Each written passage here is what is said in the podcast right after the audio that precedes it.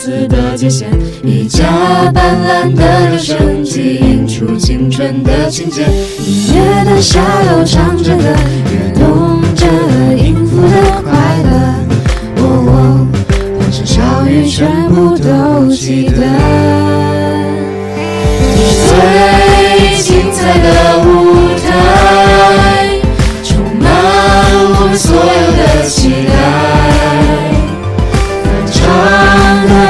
为你祝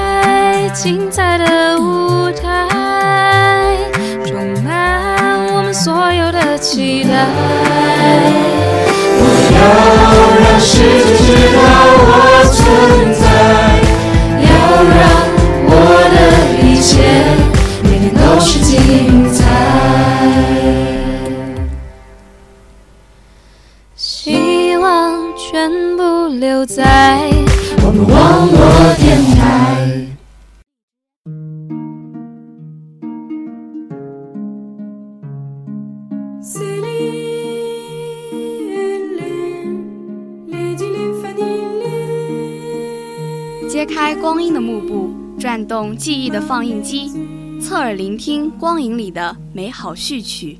把夕阳化作晚风的台词，让归鸟在天幕中写下云翳的剧本，让我们的声音带你暂时去往遥远的彼端。从九又四分之三站台启程，去经历阳光灿烂的日子，去寻找一个不太冷的杀手，和三傻一起大闹宝莱坞。我们会对一段故事怦然心动，从活着中领会荡气回肠，看陈蝶衣粉墨登场，演绎不疯魔不成活。浮光掠影里，我们看见悲喜沉浮，体味千般人生。时间裹挟着生命，我们每时每刻都在失去自己。也许某一天的黄昏，我们缓缓倒放一帧帧路过生命的电影，属于你的世界再次巡回。这里是电影留声机，为你留住烟火红尘，留住时间无涯的荒野。船在海上，马在山中，我们在这儿，你在那里吗？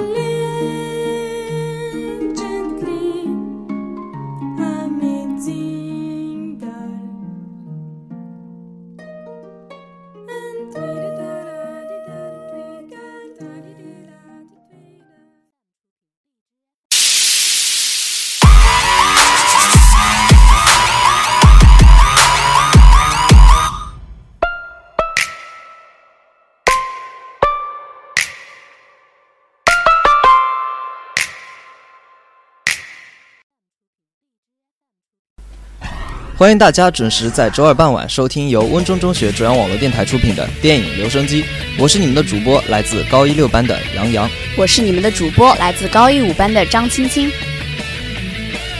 讲道理，为什么今天的 BGM 这么燃呢？嗯，因为今天我要讲一个我认为十分热血的故事。虽然你认为的我都觉得不太可能，不过还是要问一下，所以今天要讲的电影是什么？一、二、三，复仇一个叫者联盟欧。维的男人决定去死。为什么不一样？而且你讲的那部名字还，我的天，为什么你讲的那部名字这么长？而且我也感觉我看过这部啊，哪里比较热血？明明是个比较悲伤的故事，听名字就决定去死了。你告诉我他很热血，我觉得我在欧维身上看到了勇气。我感觉语文期中考已经考过勇气了，兄弟。说不定下次又考到差不多的题材呢。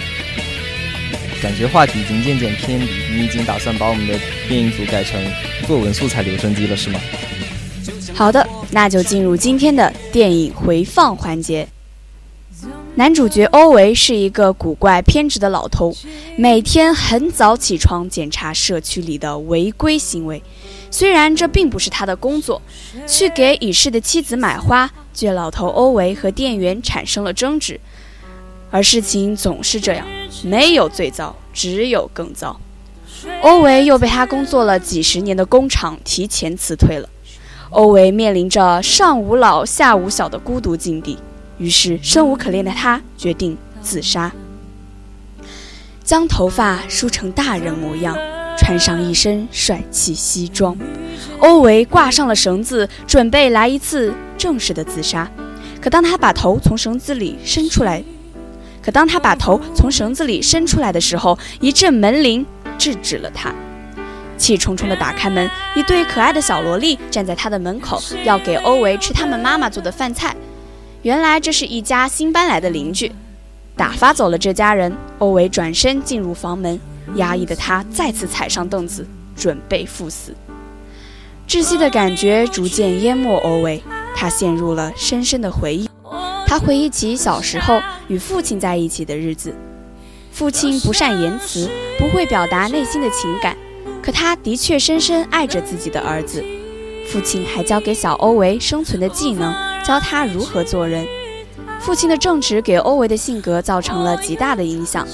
然而，就在将自己傲人的成绩给父亲看时，父亲拿着欧维的成绩单想向同事们炫耀，却因疏忽被来不及刹车的火车撞飞了出去。回忆到这里戛然而止。原来用来上吊的绳子断了。气得欧维当即去买绳子的店里理论，只好先暂时接受自己的生活，被邻居恳求去修暖气片，看管新邻居的孩子，还被动地收养了一只流浪猫。然而，欧维同志没有放弃自杀的伟大理想。这一次，他换了一个方法，他锁上车库的门，在自己的车里准备用尾气毒死自己。嗯，昏厥之前，欧维再次陷入了回忆。父亲死后，欧维被工厂里的人欺负，还被几个穿白衬衫的人告知他的房子影响到了新区规划，需要拆除。由于欧维不肯放弃这个充满回忆的房子，不肯搬走，这些人就放火烧了欧维的房子。居无定所的欧维坐上了一辆红皮火车，准备去远方，然而却在车上遇到了这辈子的伴侣。欧维在火车上醒了过来，看到一双穿着红皮鞋的脚。抬起头，一位笑脸明媚的优雅，嗯，他抬起头，一位笑脸明媚的优雅女士正坐在他的对面看书，她就是欧维未来的妻子。妻子温文尔雅的气质吸引了欧维，而妻子也被欧维诚实正直的品质吸引。就在这时，怀孕的女邻居打破了欧维的自杀计划，邻居请求欧维开车载她去医院。在医院等待邻居做检查的时候，还要照看他的两个女儿。这时，欧维僵硬的心，这时欧维僵硬的内心已经开始解冻，却仍然无法阻止他想要去自杀的心。来到火车轨道旁，正准备卧轨，不料却被一位昏迷栽倒在轨道上的大兄弟抢先了。唉，欧维一脸懵，那兄弟给个自杀的机会，好吧。见到周围竟然没有一个人想要去救那位大兄弟，正直的欧维毅然跳下站台，将那位大兄弟救了上去。当他也跳上，当他也跳上站台，火车也就刚好从背后飞快驶过。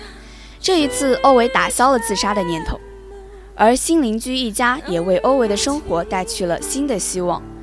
欧维教女邻居开车，给她树立信心，给女邻居讲自己以前的故事。帮助妻子以前的学生，而就在生活逐渐明媚起来的时候，又一个穿着白，又一个穿着白衬衫的苍蝇打破了欧维的生活。这个白衬衫指着欧维，言语激烈，想让欧维不要再多管闲事。欧维回到家中，气愤至极，他靠在沙发上，回忆起妻子那天在家中告诉欧维她怀孕的消息。欧维回过眼，欧维回。欧维回过神，眼里充满了泪水。欧维继续管理着社区的大小事务，不同的是，这次有了邻居的参与。那天，欧维又与女邻居聊天，聊起了他和妻子出去旅游，大巴车翻车，使他们失去了孩子，也让妻子的双腿失去了行走的能力。妻子是个十分乐观的人，在欧维的帮助下，妻子成为了一名优秀的教师。倾诉完内心最深沉的痛苦，欧维的心彻底被温暖了。某日，白衬衫又来找茬，但这一次，他却被来采访欧维见义勇为行为的女记者揭露出种种违法的恶行。害怕蹲监狱的他，白衬衫只好离开了社区。故事到这里简直皆大欢喜，但是欧维却栽倒在了路上。欧维在医院醒来，悉心照料他的女邻居在他身旁，他们的关系这时既像朋友又像父女。而就在这温馨的时刻，女邻居的宝宝也要出生了。康复的欧维回到社区，将自己以前做给自己未出世的孩子的摇篮送给了新生宝宝。而上帝总是喜欢玩弄人生。那是个大雪纷飞的早晨，邻居一家发现已经八点，却不见欧维起来巡视。匆忙赶到家中，欧维已躺在床上，身上趴着那只他收养的猫，离开了这个世界。故事到这里结束了。邻居家的小女孩替欧维关好了社区的门。开人世的欧维在与妻子相遇的红皮火车上醒来，再次看见妻子那双红皮鞋，抬头，妻子已经苍老。同样苍老的欧维看着妻子，微笑着，眼里含着泪水。回归全篇，其实情节真的挺套路的。平凡的小人物，平凡的一生，基本上都往你意料之中的方向发展。你知道欧维的自杀不会成功，你知道世界上没有那么完美的爱情，你知道父亲会在铁路被撞死，你知道他每一次都会帮助别人，你也知道欧维最后会离开，可是你也同样，可是你也同样的会祈祷世界能够对他好一点。当这些发生的时候，你依然会难过，依然会感动。就像当初我看我的少女时代的时候一样，每个情节都那么俗，那么套路，可是隐隐的还是会打动我。这真的是一个关于勇气的热血故事，这让我想起电影里妻子残疾，欧维陷入悲痛时，妻子问欧维：“我们选择死亡，还是努力的活着？”毫无疑问，命运对待欧维是不公平的。一个人短暂的一生，怎么能遭受这么多的苦难？欧维有选择死亡的自由和权利。谁也没有资格嘲笑他，因为没有人经历他所经历的，体验过他的人生。但还好，幸运没有忘记眷顾欧维，赐给他阳光的妻子，又赐给他热心的邻居。在与人交往的同时，欧维与命运和解了。他不再决定去死，而是努力生活。人与人之间的关系，也许不是羁绊，而是救赎。救人于无望的生活之中，是被生活打了一巴掌之后给的一颗糖。之所以一心想着死这件事。一定是因为活得太认真了，向死而生是欧维这个北欧老，是欧维这个北欧老头的温柔。下面是电影清单环节，这次电影清单的主题是献给孤独的人的佳片。他们常常被人当作没意思的、怪异的，甚至不友好的，就好像这种凹陷下去的沉默是一种不敬的反抗，对周围都热衷的话题或是活动不屑一顾。即使他们中的很多人已经主动站出来讲述自己身为一个内向者的经历，但在大部分人的意识中，内向还是和一种心理缺陷有着斩除不断的联系。但当电影的聚光灯打在这些与人不和的孤独者身上，这些都显得不重要了。那些喋喋不休的人，在这个奇妙的光影世界里变得令人难以忍受。而这些通常被别人忽略的怪人，却被镜头投下了魔力的光环。你透过他们的眼光，你看到孤独不再是那么可怕的一件事。更重要的是，通过理解跟你不同的人，你才能更好的理解自己。第一部《壁花少年》，二零一二年，导演斯蒂芬·切波斯基，国家美国。查理是个害羞和孤独的高中新生，拥有超越年龄的敏感和泪腺，总是默默观察身边的家人和朋友，是个典型的壁花少年。他的青春期充满各种挫折，先后经历了阿姨为他，先后经历了阿姨为给他买生日礼物去世，最好朋友自受同学排挤欺负，单恋没有回应等各种事情。然而查理还不是最惨的，因为和他一样被生活逼入墙角罚站的人实在太多。他幸运地拥有一个开明的老师和两个高年级的好友，叛逆娇俏的少女珊和自信满满的同志男生帕特里克。他们让查理明白了，有时候不能永远旁观，必须要参与进来，才能拥有属于自己的精彩。《壁花少年》改编自同名畅销原著，由作者史蒂芬·克伯斯基自编自导，朱诺原班监制，倾力打造，集合九零后一众人气偶像在自杀、霸凌、性向、毒品等诸多敏感争议的话题中，书写一篇献给 loser 的励志日记。第二部《天使爱美丽》，二零零一年，导演让皮埃尔·热内，国导演让皮埃尔·热内，国家法国、德国。艾米丽有着别人看来不幸的童年，父亲给她做健康检查时，发现她心跳过快，便断定她患上心脏病。从此，艾米丽与学校绝缘。随后，因为一桩意外，随后因为一桩意外，母亲在她眼前突然死去。这一切都毫不影响艾米丽对生活的豁达乐观。一九九七年，戴安娜王妃的去世让她倍感人生的孤独脆弱。艾米丽从此开始了一系列助人计划，包括自闭忧郁的邻居老人，让老板刻薄的什么让老板被老板刻薄的菜摊伙计，遗失了童年器物的旧房东，爱情失意的咖啡店同事。但她万万想不到，成人录像带商店店员尼诺竟成为她的棘手对象。艾米丽开始了令人哭笑不得的另类计划。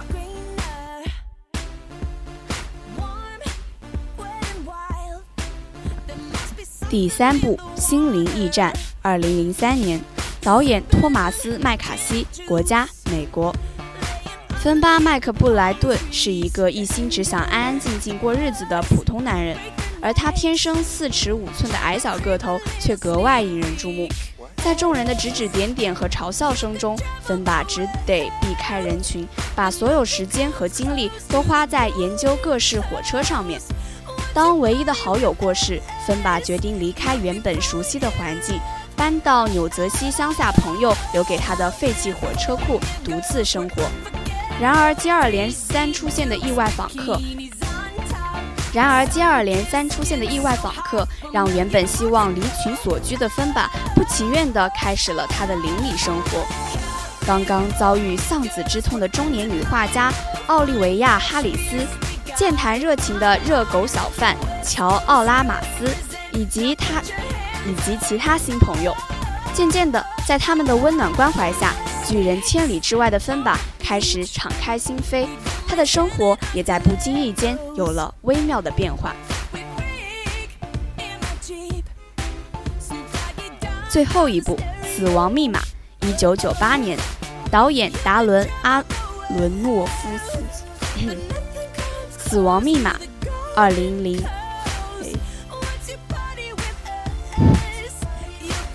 最后一部《死亡密码》，一九九八年，导演达伦·阿。伦诺夫斯基。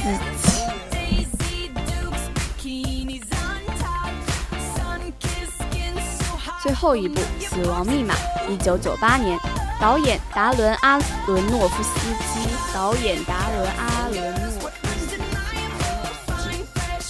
死亡密码》。最后一部《死亡密码》，一九九八年，导演达伦·阿伦诺夫斯基，国家美国。犹太天才数学家马克西米，犹太天才数学家马克西米利安科恩痴迷沉醉于数字的世界，他认为一切自然界的事物都可以用数字解释。他潜心研究，试图透过数字推演出种种生命迹象背后的奥秘和规律。可是越逼近答案，他越是无法忍受致命的头痛。他发现了过去十年来股票市场的混乱波动，其实是由背后的一套数学模式在操控。与此同时，他的研究引来了华尔街股票市场的炒家们和犹太神秘教派的注意。在介乎真实与虚拟的世界中，马克西正在走向疯狂。一九九六年二月，阿伦诺夫斯基开始筹备这部成本只有六万美元的长篇处女作。两年后，《死亡密码》以其新颖的创意和崭新的拍摄手法一鸣惊人，先是斩获圣丹斯电影节的导演奖，一年又一年又摘得独立精神奖的最佳编剧处女作奖。二零零零年，他再次自编自导了《梦之安魂曲》，也赢得了不错的反响。二零零五年，他还入围最需要关注的好莱坞一百人。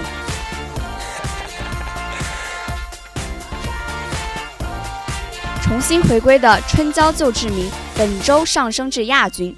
八年，春娇和志明终于圆满。第，终于圆满。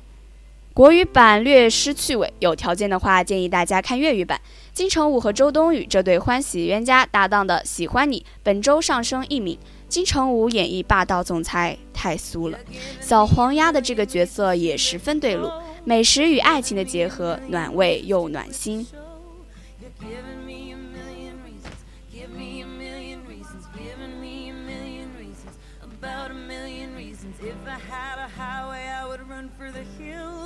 组，二零零一年，导演韦斯·安德森，国家美国。特南鲍姆四十五岁那年，夫妻分居，他一个人去住酒店，独自抚养孩子的妻子艾瑟琳，把所有重，独自抚养孩子的妻子艾瑟琳把所有重心都放在了孩子才能的培养方面，不负众望，他们的三个孩子个个都是天才，他为此写了一本书《天才一族》。大儿子查尔斯十二岁时就对生意运筹帷幄，初中就购置不动产，对财务有着超同寻常的，对财务有着非同寻常的理解。二女儿莫莫马格特是啥？二女儿马格特两岁时被收养，这个话题被父亲叨叨终身，以致马格特有点神经的。以致马格特有点神经质的耿耿于怀。这个天才剧作家九岁时就赢得了勇士奖。理查德从三年级起就是冠军网球选手，业余喜爱组乐队和收藏汽车模型以及绘画。十七岁转做职业选手的他，连续三年获得美国公开赛冠军。时间流逝，父母分居，过去二十年，三个天才孩子长大成人。查尔斯在一次飞机失事中失去妻子后，从此和两个孩子惶惶度日。马格特整日把自己锁在浴室，不与丈夫交谈，更是九年都没有新剧本面世。理查德在大上海准备什么大上海？理查德在大海上准备一年的航，这一切都被豹男的一个突然消息终止。他患上了癌症，只剩下六个礼拜的生命。他想和家人共度最后的时光。这天才一家再度聚首，有趣的事层出不穷。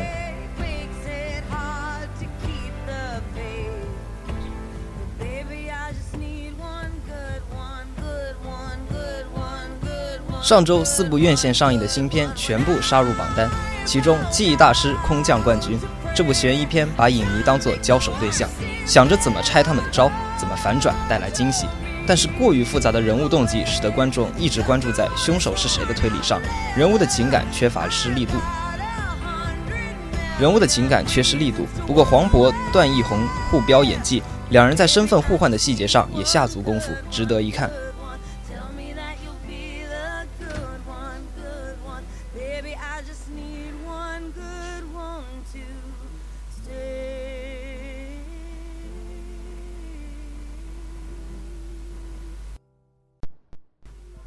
本期的电影留声机到此就结束了，感谢大家的收听。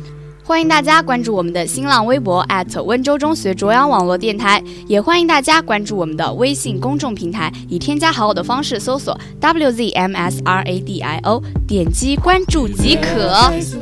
也欢迎大家在明天同一时间收听由温州中学卓阳网络电台出品的 Easy Going。下期再见，耶，推得愉快。